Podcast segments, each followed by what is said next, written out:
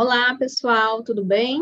É, agradeço a oportunidade de mais uma vez estar falando sobre a teoria que eu tanto gosto, estudo, uso na minha prática profissional e na minha vida pessoal, vocês vão entender por quê, né? Hoje eu estou aqui para falar sobre a teoria do apego e como é que ela ajuda na busca e que, que cada um de nós né, deve ter de ter relacionamentos saudáveis, como é que eu posso entender um pouco mais sobre como eu funciono, a partir desse olhar da teoria do apego, que eu vou explicar para vocês quem criou, como ela funciona, é, e como é que eu posso buscar é, ter relacionamentos que sejam mais seguros. Então, eu acho que esse é um tema que interessa a qualquer um, né? Seja homem, mulher, seja criança, seja adulto, seja idoso. É, de uma forma geral, a gente está sempre buscando relacionamentos saudáveis e seguros, né? A gente quer, é, a gente vive aí em sociedade, né? Somos seres completamente sociais, e seja no trabalho, seja na vida pessoal, a gente está se relacionando. Então, vamos tentar entender como é que a teoria do apego pode contribuir para isso, o que é que ela traz de novidade, o que é que ela traz de ajuda, de proposta, para que a gente consiga encontrar aí um caminho mais saudável para quem está tendo qualquer, alguma dificuldade, né? É, eu vou colocar aqui uns slides para facilitar aqui, eu consegui discorrer no, no tempo, porque se deixar eu fico aqui falando por horas, então a gente tem um tempinho aqui, eu vou tentar ser sucinto e deixar o que for mais é, o que for mais geral, porém não superficial, né? E aí, se vocês quiserem saber mais sobre a teoria do apego, vocês podem é, conhecer o meu trabalho no Instagram, Vou deixar os dados para vocês, né? Mas lá eu falo um pouquinho, Instagram, Telegram, tem sido uma, uma grande missão para mim falar sobre a teoria do apego. Então, vamos lá. Princípios da teoria do apego em busca de relacionamentos saudáveis, tá? Eu sou Raquel Savi, sou psicóloga, sou mãe dessas três pessoinhas aí que já cresceram mais um bocadinho, né? É o Pedrinho, o Levi e a Maria Luísa, que hoje já está aí com um ano e meio, né? Então, sou especialista em psicodrama, que é uma abordagem humanista, e há alguns anos venho estudando a teoria do apego. Hoje atendo no consultório, né? É, e tenho entrado nessa área de treinamentos, treinamentos online, fazendo aí cursos, palestras pelo Brasil inteiro. Então vamos começar assim, teoria do apego, que é isso, né? Porque quando a gente fala de apego, parece que é, é, é mimimi de gente que é né, muito apegada, a gente aprende aí na, na, na, nossa cultura que apego é uma coisa que a gente tem que desapegar, né? Então, vamos ver aqui, depois desses 40 minutos aqui da gente conversando, se vocês vão continuar com a mesma, a, a mesma ideia de que apego é algo que a gente pode só se livrar, que apego não é bom, né? Vamos entender se existe uma diferença entre um apego que a gente precisa e deve manter e um apego que nos faz mal, né, que nos coloca numa, num lugar de dependência. Então, para isso, eu preciso voltar aqui no começo de tudo, tá? Porque todo mundo um dia nasceu, todo mundo um dia foi pequenininho assim, saiu dessa, dessa mãe, né? Seja aí por vias de parto normal ou cesárea. Esse aí foi o nascimento do meu filho do meio, né? Uma cesariana, é, humanizada, né, que é esse todo o movimento aí do, do, dos partos, da humanização, da gente conseguir estar tá mais perto, mais participante, cada vez mais rápido do bebê, né, que ele não tem intervenções, que ele venha direto para o peito. Tem toda uma corrente hoje que defende e estuda a teoria do apego para conseguir o que favorecer essa vinculação desde o momento do nascimento. Eu diria que até antes, né? Desde de todo o período gestacional, porque hoje a gente já tem pesquisa científica em neurociência que fala que aquilo que a gente é, vive durante a gestação, né? Já influencia a forma como a nossa genética, os nossos genes, eles vão se manifestar ou não. Né? Então, é, esse momento aí de gestação e primeiros anos de vida, né? A, gente chama de primeira infância. É, é uma época de ouro para a constituição de, da nossa, desenvolvimento da nossa capacidade cognitiva, né? A gente sabe que o cérebro se divide numa velocidade que nunca mais vai né, ter toda essa velocidade e capacidade de aprendizado que tem um bebê. né? Mas não é só sobre inteligência, é sobre inteligência emocional também. Todo o nosso aparelho psíquico, toda a nossa condição aí relacional já está sendo estruturada desde o momento em que a gente vem para o ventre da nossa mãe, né? Mais ainda desde o momento que a gente sai dele. Então, eu vou perguntar para vocês assim, qual é a primeira característica de um recém-nascido? Se vocês estivessem aqui comigo, eu ia abrir aqui o microfone para vocês falarem, né? Como então, eu vou ter que, vou ter que dizer. Um recém-nascido, ele é um ser incompleto. Ele é um ser imaturo, completamente dependente. Imagine que se esse, esse aí é o Levi, né? Esse menininho que saiu aí da minha barriga, 49 centímetros, 3 quilos. É, se ele não tiver um cuidador extremamente atencioso, atendendo todas as necessidades dele, ele não sobrevive, não é isso? Ele não consegue expressar, ele não consegue caminhar. Então, nós nascemos completamente maturos, né? Por que, que a gente nasce assim tão... Por que, que eu falei a palavra incompleto, né? Se eu comparar o ser humano com outros animais, né, até de gestação mais curta, é, vocês vão ver que é, outros animais já nascem com independência maior, já conseguem ficar de pé, né? Você vê ali um bezerrinho nascendo, né? É, você vê um cachorrinho nascendo, é, com mais rapidez ele consegue ficar de pé, correr atrás da mãe, ele consegue é, ter um desenvolvimento cognitivo aí através do, do, do instinto mais fácil. Mas o ser humano não. Ele leva o quê? Muito tempo para conseguir adquirir essas competências. Então, a partir desse momento aí do nascimento de completa dependência, ele vai é, levar um tempo, por quê? Porque a gestação humana, né, como a gente fica em pé, a mulher, né, e a gente tem aí o, o, o ser humano com, com o cérebro que precisa se desenvolver, né, a gente não consegue levar essa sua gestação mais adiante, né, porque começa a pesar o bebê, e aí essa criança precisa nascer, porém, ela precisa de tempo para se desenvolver fora da barriga. Né? A gente até chama, hoje em dia tem um termo para esterogestação, que seria essa gestação fora da barriga, onde a criança ainda precisa de um cuidado, né, como se eu pudesse fazer esse útero aqui fora, para que esse cérebro desenvolva a capacidade de enxergar, a capacidade de entender, de se comunicar, de se locomover, de se alimentar. Então, gente, é, eu queria dizer para vocês assim, a teoria do apego, quando ela foi criada, é, lá em, foi em 1950, a gente estava no período pós Segunda Guerra, né? E o John Bowlby, criador da teoria do apego, ele foi estudar é, qual era o efeito da privação de cuidados na infância, né? Tinham muitos órfãos, muitos crianças, na época as crianças eram internadas, hospitalizadas sem poder ter o acompanhamento dos pais, né? Então ele foi estudar assim a situação mais grave né, que existia e ver como a criança era prejudicada quando não tinha um cuidador exclusivo, atencioso para ela.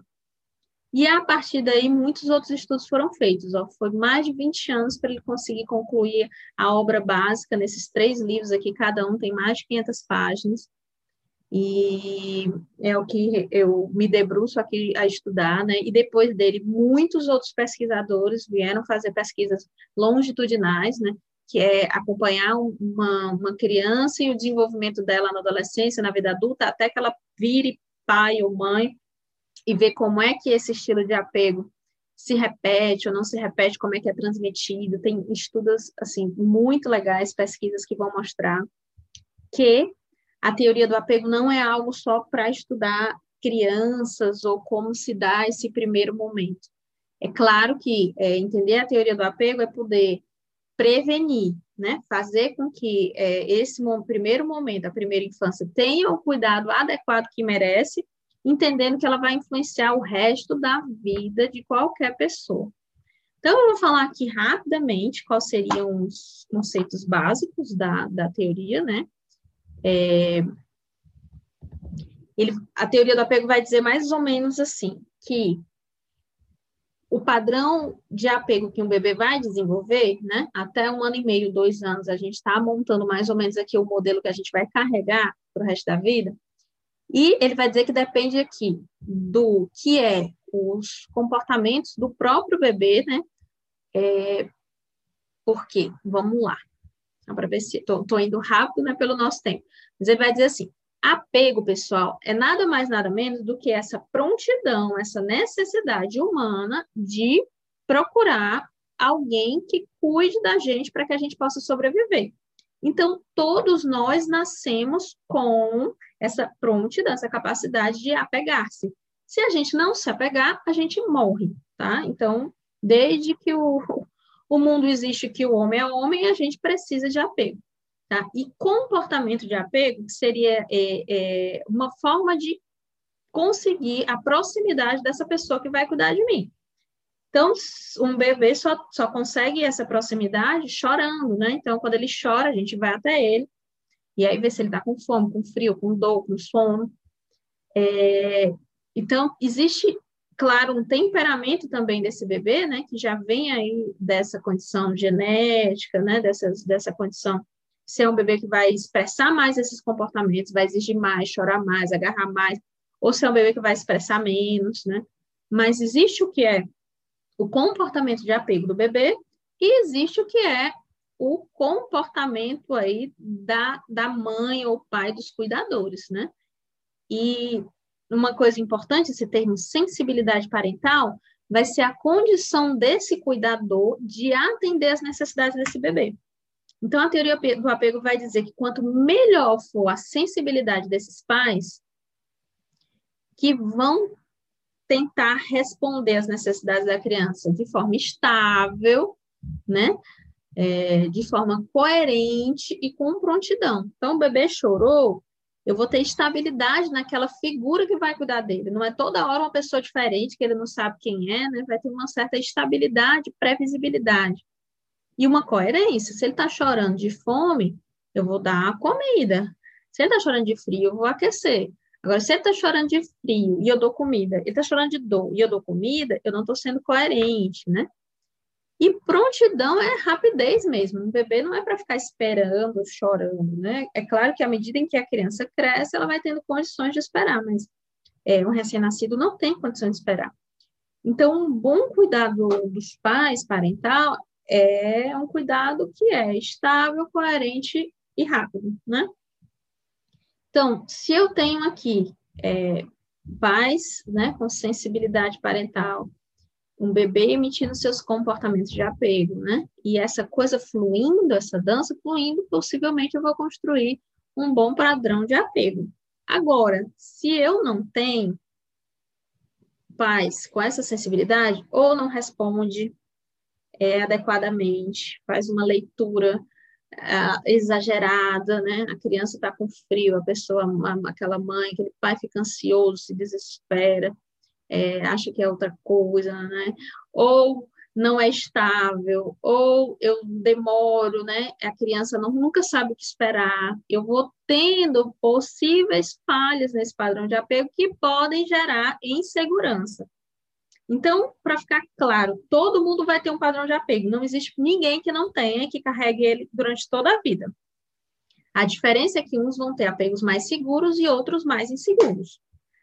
Tá? Então, é...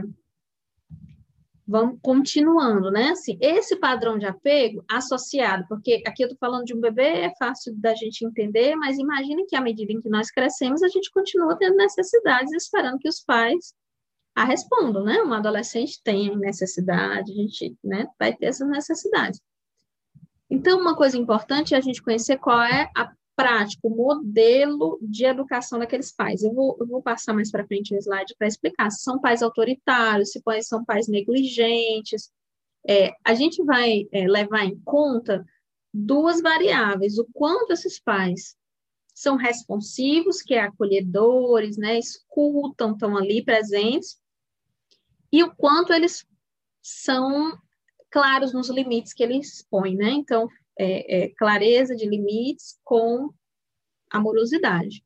Essa seria uma junção interessante.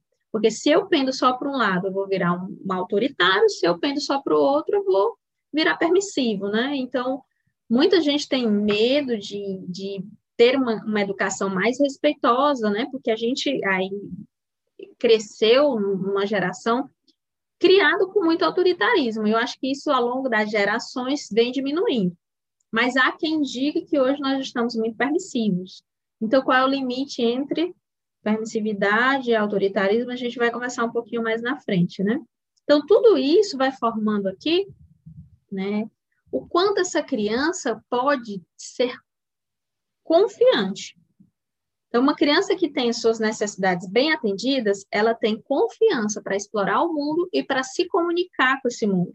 Ela acredita que o que ela diz tem valor, que ela é ouvida, que o que ela tem a, a, a comunicar é, tem sentido, ela sabe o que ela sente, né? E aí ela tem coragem de explorar o mundo, ela, tem, ela não tem medo de errar, como muitos de nós aqui carregamos essa chaga de não poder errar.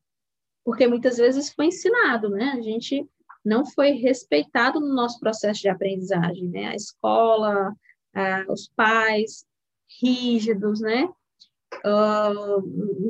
Criaram essa, essa ideia de que a gente é, que, que errar é ridículo, que não há espaço para quem para quem fracassa, enfim.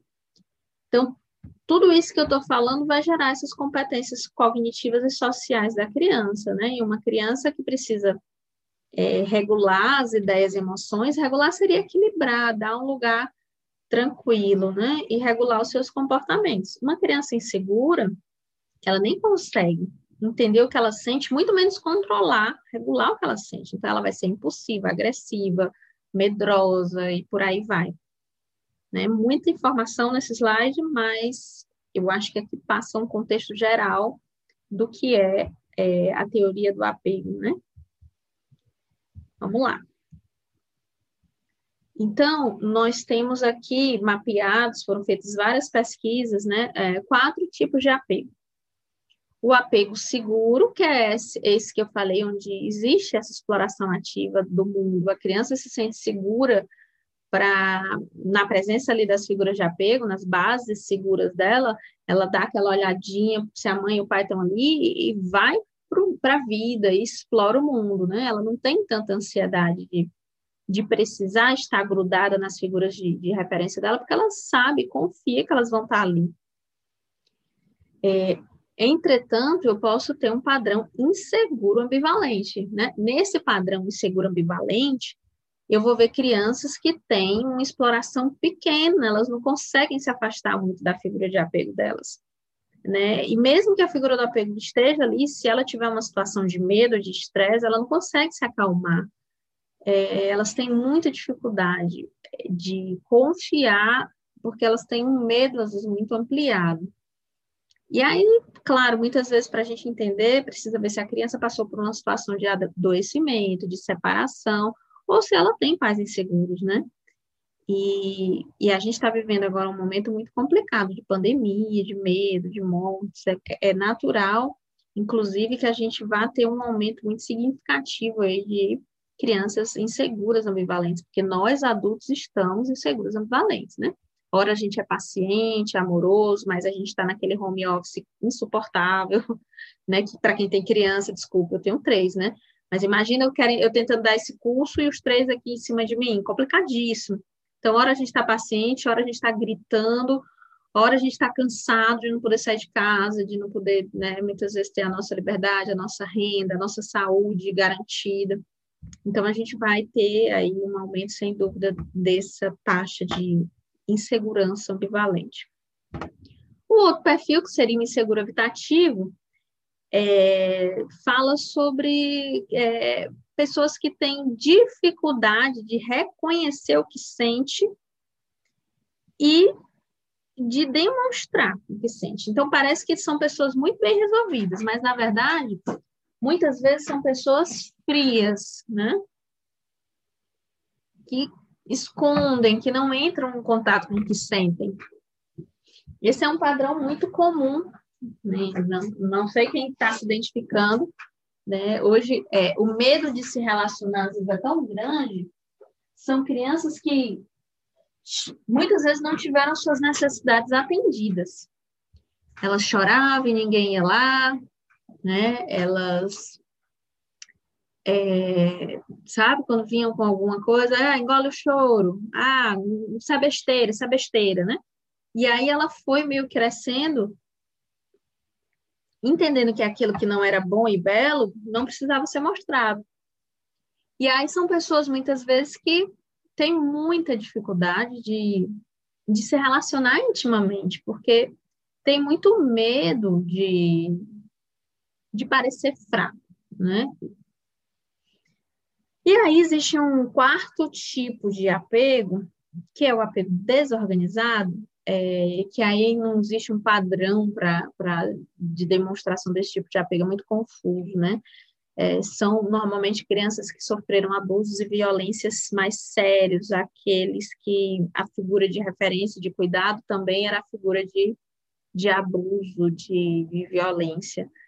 E aí essas crianças, infelizmente, às vezes se tornam adultos também confusos, violentos, agressivos, com muito medo, né, de, de, de vincular-se, né, às vezes parece que eles não querem vinculação em relação, mas na verdade e, o desespero é tão grande de perder que muitas vezes eles agridem, brigam e tal. Eu prefiro terminar antes de que alguém termine comigo. É, falta essa competência de regular o que sente, né? Porque ninguém ensinou isso, muito pelo contrário, né? Quando eu estava sentindo medo, em vez de ser acolhido, eu fui machucado. Então, são histórias mais duras e mais difíceis. Então, pessoal, assim, é, falei que o meu Instagram se chama Uma Base Segura, porque esse conceito de base segura foi muito bonito, muito importante para mim vai dizer, né, é do, do, criador da teoria do apego, que se chama John Bowlby, que ele diz que todos os seres humanos, ó, de todas as idades, são mais felizes e mais capazes de desenvolver melhor seus talentos quando eles estão seguros de que por trás deles existe uma ou mais pessoas que virão em sua ajuda caso surja dificuldade. Ai, gente, essa, essa é uma frase para colar na parede né? A gente vai conseguir ter mais talento no nosso trabalho, no nosso, na nossa vida. A gente vai conseguir ousar, arriscar, sabe, mostrar nossa criatividade, pôr nossa cara no mundo, se a gente não tiver morrendo de medo de ser criticado, de não poder é, imagina quantas pessoas adultas eu recebo que querem mudar de profissão, né, querem mudar de carreira, mas tem um medo terrível, né, de se arrepender e, e de, das suas referências, seja os pais, seja o marido, a esposa, né, não concordarem, dizer, tá vendo, eu lhe disse que isso não era melhor, você não pode fazer isso, se você fizer isso, não volte mais para minha casa, se você fizer isso, desista desse casamento. Então, quando a gente não tem essa base segura, essa certeza de que quem nos ama está ali, nos dá apoio quando a gente acerta, né? Mas também quando a gente tenta e erra, né? É, quando nosso o amor é colocado em, em risco, é, fica tudo muito mais difícil. A gente tem muito medo de errar. É, uma outra coisa importante que eu quero que vocês guardem aí é que apego não é dependência, não tem nada a ver com isso, né? Aquilo que eu falei no começo. A gente patologizou esse termo apego como se fosse uma coisa infantil que tem que ser ultrapassado e, na verdade, é, não existe ninguém independente, tá? Todos nós somos, é, em algum nível, dependentes de relacionamento. A gente nunca deixa de se relacionar, né? Principalmente, né, quando eu falo de teoria do apego, vamos falar aqui dos homens. Se para as mulheres é difícil, a gente carrega esse estigma de ter que ser é, independente, imagina para os homens. Como a gente criou uma geração é, de homens né, de masculinidade tóxica, homens que não podem sentir, que não podem ter emoção, demonstrar, homem que não pode chorar, né? Tem documentários no Netflix muito bons aí sobre masculinidade tóxica e como nós fomos construindo homens. Depois a gente reclama que eles não entendem, que eles não são sensíveis, mas eles foram construídos assim parece que tiraram, arrancaram deles ali a possibilidade de sentir, porque quem sente não é homem, né? É, enfim, até pus aí uma foto para vocês do, do, dos pinguins, né? Da marcha dos pinguins. que são os pinguins machos que ficam cuidando do, do, do filhote ali, gestando. É muito interessante. E cada vez mais, pessoal, quanto mais eu falo de teoria do apego, mais homens chegam próximos, se mostrando é, desejosos de construir relações com seus filhos diferentes, né? Relações de cuidado mesmo. Não existe mais, graças a Deus, cada vez mais a gente luta por um lugar onde a mulher possa é, ter não só ajuda de homem, né, mas reconhecimento de que a responsabilidade da criação ela é de ambos, né? Então, quanto mais o homem se apropriar desse lugar de cuidar também do que for o projeto de vida da família e do casal, mais a gente vai ter é, condições de mulheres que, que, estejam mais saudáveis emocionalmente, né? Porque não sejam mulheres que carreguem essa sobrecarga mental, né? Porque hoje a mulher tem que dar conta da criação do filho, tem que dar conta do trabalho, tem que dar conta da beleza, tem que dar conta de tudo, né? Que é humanamente impossível. É uma luta nossa, né? É, então, o funcionamento de uma personalidade saudável, em toda e qualquer idade, reflete, em primeiro lugar, essa capacidade de reconhecer figuras adequadas que estão dispostas a ser a base segura. Gente, isso é tão importante porque a gente até se acostuma com aquela frase de ah, fulana tem o dedo podre, né? Só escolhe relacionamento que faz sofrer. Muitas vezes isso vem lá de trás, é, onde eu não recebia uma noção clara do que, que era amor seguro, do que, que era uma relação respeitosa. E aí a gente vai meio que procurando aquilo que a gente já conhece, né? E, e o que a gente conhece nem, nem sempre, infelizmente, é, é o melhor modelo. Então a gente precisa reconhecer quais são as nossas, o nosso modo de funcionar, quais são as nossas carências, quais são é, as nossas faltas para a gente tipo, não tentar fazer com que o outro preencha, né? mas que a gente possa preencher e buscar pessoas que agreguem, que nos tragam calma, que nos tragam segurança, e não que nos tragam mais, é, mais chagas, mais traumas na nossa autoestima, que pode já estar tão machucado. Então, quando a gente encontra essas pessoas que, sabe, são boas para se relacionar, a gente tem que aprender a colaborar com essas figuras para estabelecer relacionamentos gratificantes mutuamente, né? Porque é tão interessante, às vezes eu recebo aquela, aquela paciente, aquela né, mulher que que está em busca de um bom relacionamento, aí quando encontra um cara legal, diz, ah, isso aí é muito besta, dá certo não.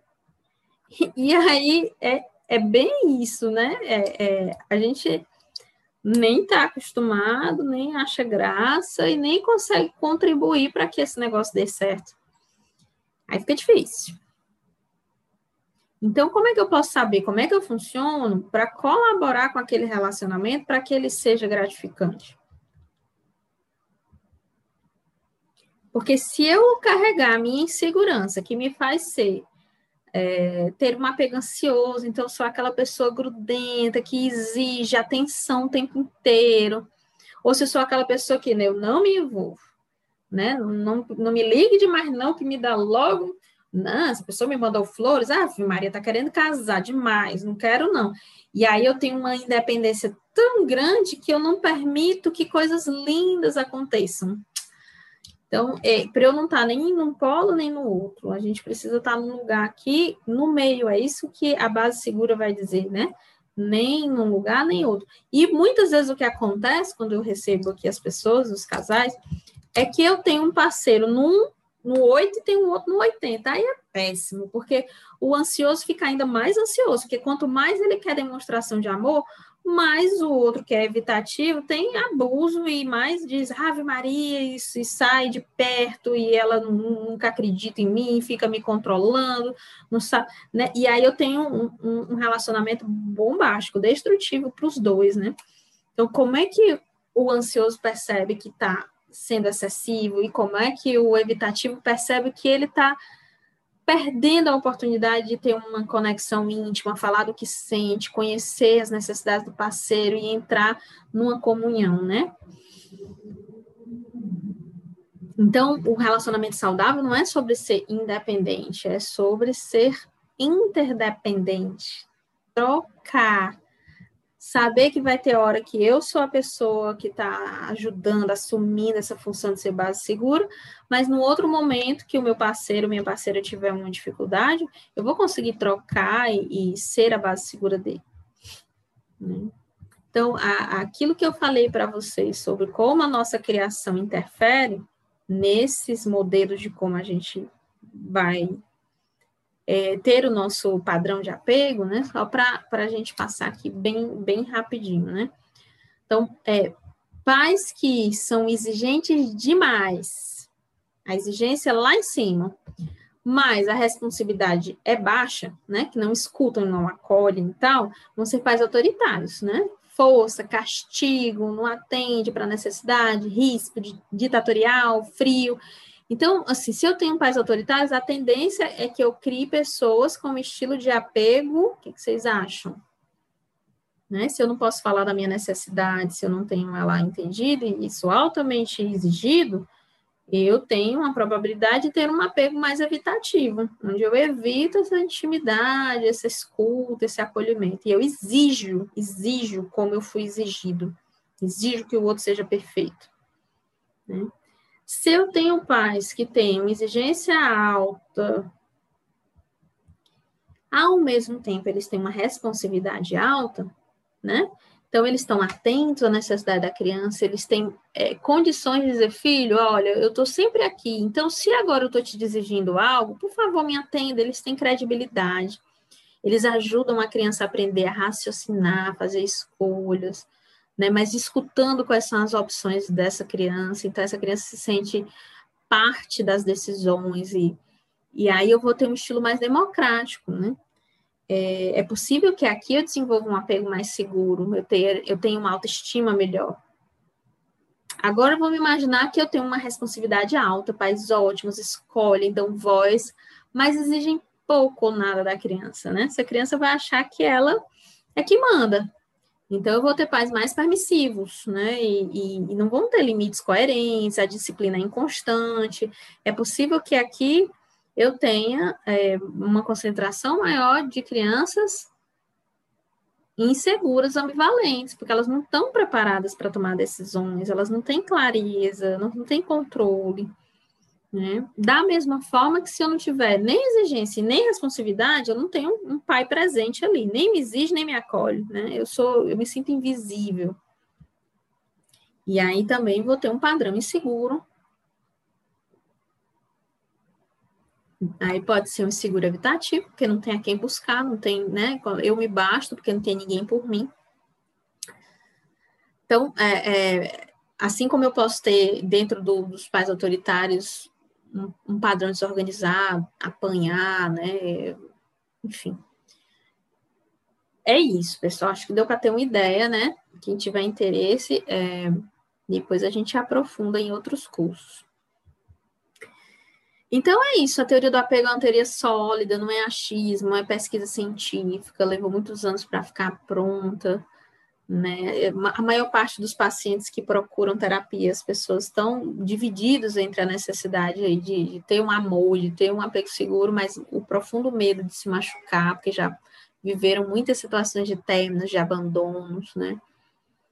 É, e quando a gente não teve essa base segura na infância, requer que a gente reconstrua essa base, né? Essa base vai precisar de reparo, e para isso precisa de investimento, de novas relações, de tempo, paciência, terapia, para a gente poder ir lá e reconstruir, olhar para essa criança interior, ver o que, que ela não foi atendida, ver como ela foi agredida, negligenciada, entender qual foi essa história para ver o que, que a gente pode fazer para cuidar da criança interior. A gente fala tanto né, desse termo criança interior, cuidar e ensinar para ela, na própria relação com o terapeuta, de que é possível, sim, ter uma relação segura. Né?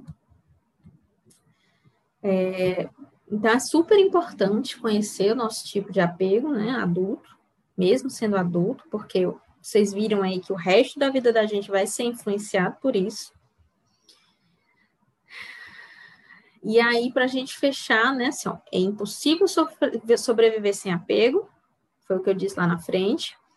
Até as nossas relações sexuais são aí carregam características do nosso tipo de apego, porque uma boa relação sexual vai levar em conta que a gente tenha capacidade de sintonização emocional mútua, capacidade de conter, de não se sentir sobrecarregado pela crescente da, da de excitação, né? O quanto eu consigo lidar com o que eu sinto, é, superar o medo da transgressão, superar a vergonha, ter essa capacidade de voltar, de reintegrar-se, de se alinhar com o outro, essa habilidade de separar depois da relação, né? separar e sair de perto, né? E não ter tanto medo da, de ser abandonado.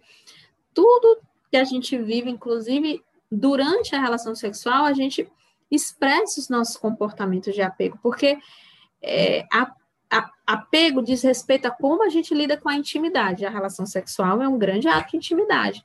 Então, se eu sou evitativo, eu vou fazer ali a relação sexual e vou sair, não quero perto, não quero aninhar e não quero ligação no dia seguinte. Mas se eu não sou apego inseguro, eu vou ficar, ai meu Deus, será que foi bom? Será que não foi? Será que foi rápido? Será que ele gostou? Será que vai me ligar no dia seguinte? Será que ela achou?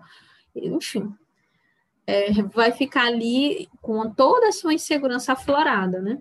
Mas se eu sou seguro, eu consigo conhecer as necessidades do meu corpo, não ir além, né, dizer não se eu não estou gostando, e não ficar tendo uma relação sexual só por medo de perder, porque eu tenho que satisfazer o outro.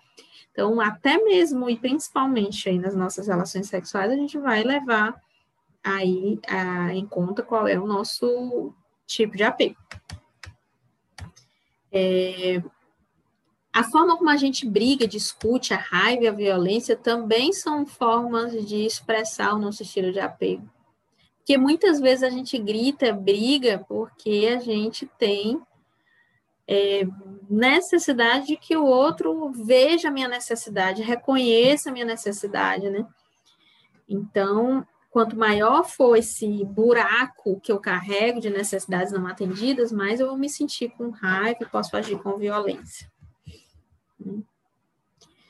E as relações, todas as relações costumam ter momentos de separação e ruptura, né? As pessoas que têm um apego seguro têm mais facilidade para realizar a reparação dessas rupturas.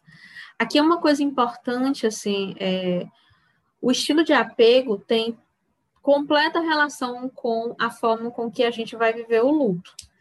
É, se a gente tem um, um apego seguro, a gente confia naquele amor internalizado, sabe que aquela pessoa que teve que separar o partir, né, não teve é, que, que ela vai seguir o caminho, eu vou ter condições de seguir meu caminho. Mas as pessoas inseguras, né, sofrem muito nas separações, né? Pensam em tirar a própria vida, acham que não vão aguentar. São normalmente os inseguros ambivalentes, eles não acreditam que podem existir sem aquela figura de apego. Os inseguros habitativos Muitas vezes eles ah, fingem que não estão nem aí, né? Que são independentes e autônomos, mas muitas vezes estão só empurrando a dor com a barriga e uma hora a conta chega. Então, é, amar, pessoal, é arriscar, perder, né? A nossa vida adulta é isso, né? Amar e perder faz parte da vida e a gente precisa aprender a lidar com isso. Ah, eu já falei um bocado aqui, né, do que, que eram os três tipos de apego aqui só na vida adulta, fui falando. Então, o evitativo não consegue, sacrifica a intimidade em prol da autonomia. Um ambivalente faz o contrário, abandona a autonomia, né, vive em prol do outro, põe na frente essa dependência, essa submissão. E o desorganizado não consegue demonstrar um modelo muito estável de relação, né? Então, cada um vai buscar um par aí que é, muitas vezes tem a ver com, com os modelos que recebeu, né? E dependendo do PAC, se eu tenho um evitativo com ambivalente, um ambivalente com desorganizado, enfim. Eu preciso ter aí um seguro para ver se salva essa relação e consegue mostrar para o outro como é que funciona de, de modo mais funcional, né? E para isso é preciso que o casal se disponha a conhecer a história do outro, entender os pontos de dor, de gatilho, para partir daí a transformação ocorrer. E é possível que essa transformação ocorra, e eu trabalho nessa perspectiva, né? Trabalho prevenindo aí que é, pais e mães possam dar uma criação segura para os seus filhos. Esse é o maior, a maior missão do meu trabalho, né? E, e é isso, que as pessoas, a partir da, das novas relações, relações com seus parceiros, possam encontrar também esse lugar de base segura. Para que a vida fique mais leve, mais saudável, e a partir daí a gente possa encontrar o nosso potencial no mundo. É, era isso, pessoal, que eu queria deixar para vocês, né? Toda a história humana, né? E aí, se, se a gente for assistir filmes, é, não sei, nosso tempo aqui já, já passou, mas se vocês gostarem, vou mostrar aqui o restinho dos outros slides, né? É, é, vínculo a isso, né? Não permite fórmula, mas permite o contínuo aprendizado coexistencial por que coexistencial, pessoal? Porque não existe ninguém se relacionando sozinho, né? O, o mundo do outro está o tempo todo atravessando o meu.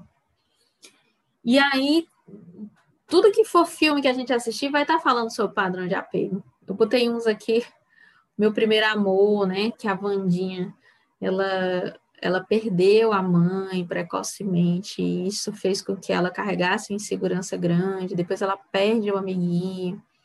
Como é que ela demonstra isso?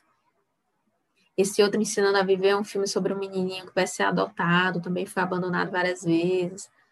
O Quarto Jack é uma história de uma mulher que foi sequestrada e teve o filho dela no cativeiro. Como é que ela consegue construir uma relação segura com essa criança, mesmo diante de tanta adversidade? Esse Pais e Filhas é um filme sobre uma menina que perdeu os pais também precocemente e aí, na vida adulta, mostra como ela não consegue, quando ela encontra o cara legal, ela não consegue, ela boicota. É, o medo é tão intenso, né, inconsciente, que ela trai, né, e, e, enfim, como é que ela lida com isso.